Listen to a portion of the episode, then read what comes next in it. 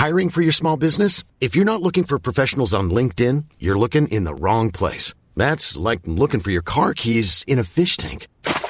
LinkedIn helps you hire professionals you can't find anywhere else, even those who aren't actively searching for a new job but might be open to the perfect role. In a given month, over 70% of LinkedIn users don't even visit other leading job sites. So start looking in the right place. With LinkedIn, you can hire professionals like a professional. Post your free job on linkedin.com slash people today.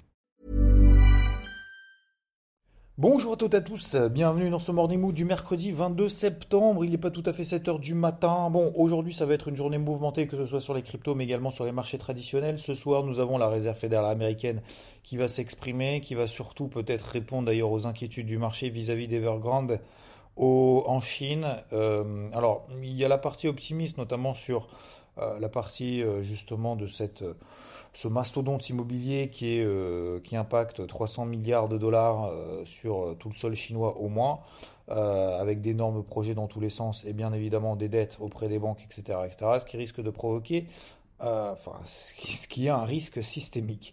Pour autant, le gouvernement chinois, a priori, ne devrait pas laisser non plus l'affaire comme ça sans suite et ne pas s'y intéresser. D'ailleurs, elle a annoncé, je crois, euh, s'y intéresser, si et seulement si, ce serait un cas extrême. Visiblement, pour elle, pour le moment, c'est pas un cas extrême. Bon, ça c'est la première chose, notamment si on est d'un point de vue optimiste.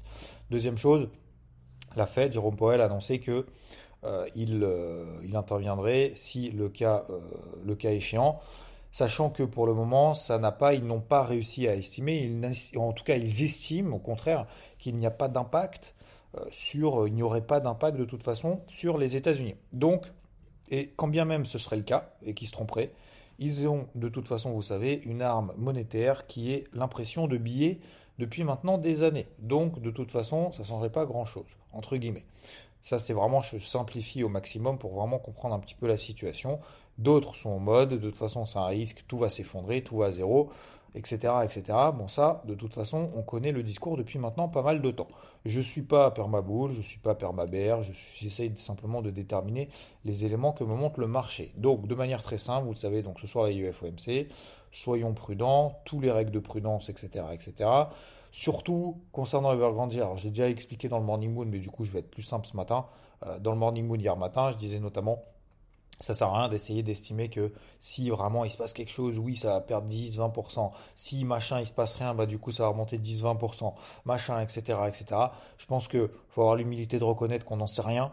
Et si on a cette humilité-là, on se dit, bah, moi, ce que je vais prendre comme élément, c'est ce que me donne le marché. Ok, voilà. Moi, je vais partir de ce principe-là. Semaine dernière, casquette rouge, je cherche que des ventes, on cherche que des ventes entre 4480 et 4490 sur le SP500. Pourquoi je parle de lui par des autres? Parce que c'est le seul que j'ai travaillé la semaine dernière et parce que c'est l'un des seuls, pour le moment, que je travaille à l'achat, je vais m'expliquer. Euh, pour le moment, sur le SP500, deux euh, signaux d'achat dans la zone d'intervention, 4300 80. On a eu justement une première alerte, un premier signal euh, sur les 4380 et un deuxième sur les 4342. Euh, on a fait derrière 4420 quasiment. Euh, on a fait la MM50 horaire, ça s'est repris ensuite. voilà. Soit on est passé à l'achat sur ces deux signaux, le premier qui a fait une petite perte, le deuxième qui a fait un gros gain. Euh, qui a au minimum compensé d'ailleurs le premier stop loss, mais peu importe, après chacun agit comme il le souhaite. Et euh, bah, la question c'est maintenant. Maintenant, il y a pour moi ce que je vais surveiller, c'est euh, vraiment le truc le plus important. Ça peut vous donner des idées, encore une fois, hein. le but c'est de s'inspirer, c'est pas forcément de suivre bêtement mais c'est les MM50 H1, que ce soit sur le SP500, sur le Nasdaq, sur le Dow Jones. Ce soir, celui qui passera le premier, notamment sa MM50 H1 qui s'installera au-dessus, pour moi, ce sera plutôt un signal positif sur le marché. Alors attention, on a pété effectivement beaucoup de niveaux daily Nasdaq et SP500 essentiellement. Le Dow Jones ne l'a pas fait. Je vous rappelle, ma grosse zone d'achat sur le Dow Jones, c'est 33 500. On s'est arrêté à 33 600. On a fait derrière 34 400. On a pris quasiment 1000 points. 800 points. Donc là maintenant, le, euh, là maintenant, le but, ça va pas être d'acheter forcément celui qui baisse le plus parce que c'est celui qui va remonter le premier, ça va être celui qui va accélérer le premier. Si tel est le cas, bien entendu, hein, euh, si jamais ce soir le FOMC déçoit en disant on va faire un tapering et de toute façon il va grandir, on s'en fout, on va pas agir, bon forcément le marché va perdre 10%. Hein. J'en doute que on soit dans ce, dans ce concept-là. Donc la semaine dernière, c'était plutôt recherche de vente. On a corrigé un petit peu sur les indices, c'est plutôt recherche d'achat. Sur des signaux, sans être complètement en mode permaboule non plus. Ok, tout simplement. Voilà, ce sont des zones qu'on avait déterminées. Dernière chose concernant les indices, le CAC, j'en parle depuis euh, maintenant 2-3 semaines. 6004, euh, gros zone d'achat moyen terme. On a fait 6004. Au plus bas, on a fait 6390. Derrière et le lendemain, on a fait le gros premier objectif qui est le pullback sur le bas du range dans lequel le CAC évoluait depuis quasiment un mois entre le 20 août et le 20 septembre. C'est 6560. Donc là, c'est un premier gros objectif. Si vous avez suivi sur le CAC, c'est le moment d'alléger quand même au minimum 50% de sa position parce que c'est quand même déjà un gros trade en une journée, alors que c'était une grosse zone qu'on attendait depuis quand même pas mal de temps. Vous l'avez dans le carnet de bord depuis je sais pas combien de temps. Euh, voilà, maintenant c'est fait, c'est fait. Et si on retourne, et du coup, ce qui permet en fait d'alléger, euh, le fait d'alléger, ça va nous permettre de reprendre des positions à l'achat si on revient sur les 6400 points. Voilà pour moi les gros, euh, les gros chantiers les gros, les gros éléments à suivre. Je ne suis pas particulièrement baissier, pas particulièrement haussier. Je vois qu'on réagit sur des grosses zones, c'est très bien dans un premier temps. On va retourner très probablement. Il y a des indices qui surperforment, qui sous-performent, notamment d'ailleurs le DAX surperforme depuis qu'il est passé à 40 valeurs. Concernant le, euh, concernant le reste, silver, or, euh, grosse zone d'achat. Voilà. Donc ça, je pense qu'on en a suffisamment parlé entre 22, 50, euh, allez, vraiment pour être vraiment très très large, entre 22, 50 et, et 21, 50. C'est plutôt entre 22 et 21, 50 pour moi, notamment sur le silver, recherche de zone d'achat, parce qu'on est sur un gros niveau moyen terme. C'est exactement la même chose sur le gold. De toute façon, vous l'avez vu dans le débrief hebdo de dimanche au minimum. Et vous l'avez de toute façon dans le carnet de bord si vous faites partie d'IVT. Concernant le dollar, il n'y a pas non plus d'explosion euh, plus que ça. Le rendement à 10 ans aux États-Unis, toujours entre en 38 et en 30. Il n'y a pas de signaux, prémices, euh, de perspectives d'anticipation d'inflation du marché trop forte pour le moment. Et concernant les cryptos, eh ben c'est toujours un petit peu houleux, mais on arrive sur des grosses zones d'achat. Voilà. Sur Cardano, par exemple, vous l'avez dans le crypto board. La zone d'achat, c'est 1,90. On s'est dit oui, mais de toute façon, on va jamais y aller. On va jamais y aller. On est à 3. Bon, on a perdu 35%. On est à 1,90. On a fait 1,80, un petit peu au-dessus de 1,90. On est à 2,03. Il y a des zones d'achat également sur le Binance, parce qu'il y en a aussi beaucoup qui m'ont posé la question. BNB. BNB, bah voilà, zone d'achat entre 340, 300, euh, autour de cette zone des 340 dollars. On a perdu effectivement 35% depuis les plus hauts. On est revenu sur une zone d'achat. Voilà. Même chose sur Chili's si elle baisse un petit peu plus, etc., etc. Il y a des grosses qui tiennent très très bien, notamment EGLD qui tient très très bien, c'est la crypto, j'ai envie de dire la crypto de Rod.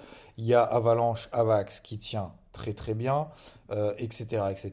Atom qui est à peine sur sa MM20 daily et d'autres bah, qui ont beaucoup plus de mal. Vous prenez des moyennes mobiles, vous déterminez lesquelles sont les plus fortes, les plus faibles.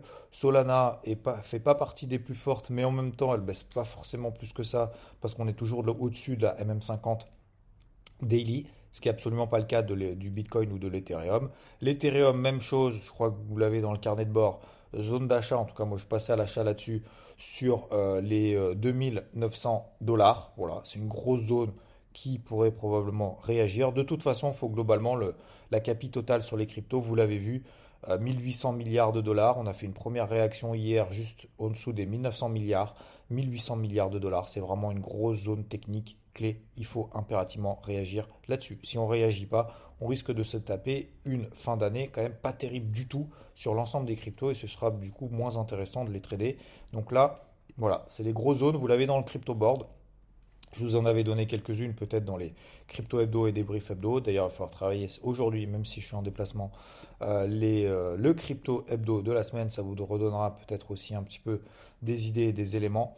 Euh, restez concentrés sur vos plans. N'investissez pas tout, tout le temps, non-stop, levier max. en espérant que ça reprenne 10% parce que sinon de toute façon j'ai tout perdu et j'ai ruiné 9 mois de trading euh, etc. dans l'année. Euh, je pense qu'il faut être un petit peu raisonné. Et vous voyez que la patience paye. Pour ceux qui ont eu la patience, eh ben ça, enfin, paye. En tout cas, la patience permet d'avoir des prix d'entrée beaucoup plus intéressants dans des optiques moyen, enfin en tout cas au moins swing. Euh, dans la partie trading, pour le moment, bah, je reste un petit peu à l'écart, n'étant pas forcément devant depuis quelques jours. Voilà, retour pour moi en tout cas demain euh, au combat, même si je le suis de manière un peu ponctuelle et de manière un peu partielle. Euh, j'essaye de faire l'effort justement de faire ces morning mood et différents éléments. Peut-être, j'espère en tout cas qu'ils vous apporteront certaines choses. Je fais pas plus long, je vous souhaite une excellente journée. Donc sur les cryptos, vous avez un peu tout. On est sur des zones, effectivement, on les travaille à l'achat dans la zone de cours actuelle. Sur l'ensemble des marchés, c'est un peu la même chose, sauf que ce soir, il faudra attendre un petit peu. Peut-être, si on n'est pas déjà positionné à l'achat sur des gros niveaux, sur les gros indices qui ont bien tenu, que ce soit le CAC, le SP500 ou d'autres, euh, d'attendre ce soir qu'on pète les MM50 horaires pour se dire, ok, on a matérialisé un point bas au moins pour la semaine, très probablement. Je vous souhaite une très bonne journée, bon courage à toutes et à tous, et je vous dis à plus. Ciao, ciao Mom deserves the best, and there's no better place to shop for Mother's Day than Whole Foods Market. They're your destination for unbeatable savings, from premium gifts to show-stopping flowers and irresistible desserts. Start by saving 33% with Prime on all body care and candles. Then get a 15-stem bunch of tulips for just $9.99 each with Prime. Round out Mom's menu with festive rosé, irresistible berry chantilly cake, and more special treats. Come celebrate Mother's Day at Whole Foods Market.